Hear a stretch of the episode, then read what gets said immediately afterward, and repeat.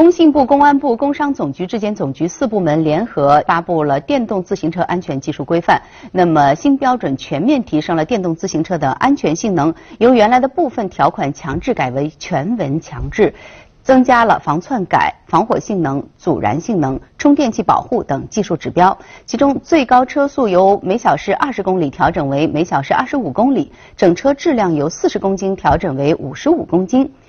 电机功率由二百四十瓦调整为四百瓦，并且对具有脚踏车功能进行了强制性的规定。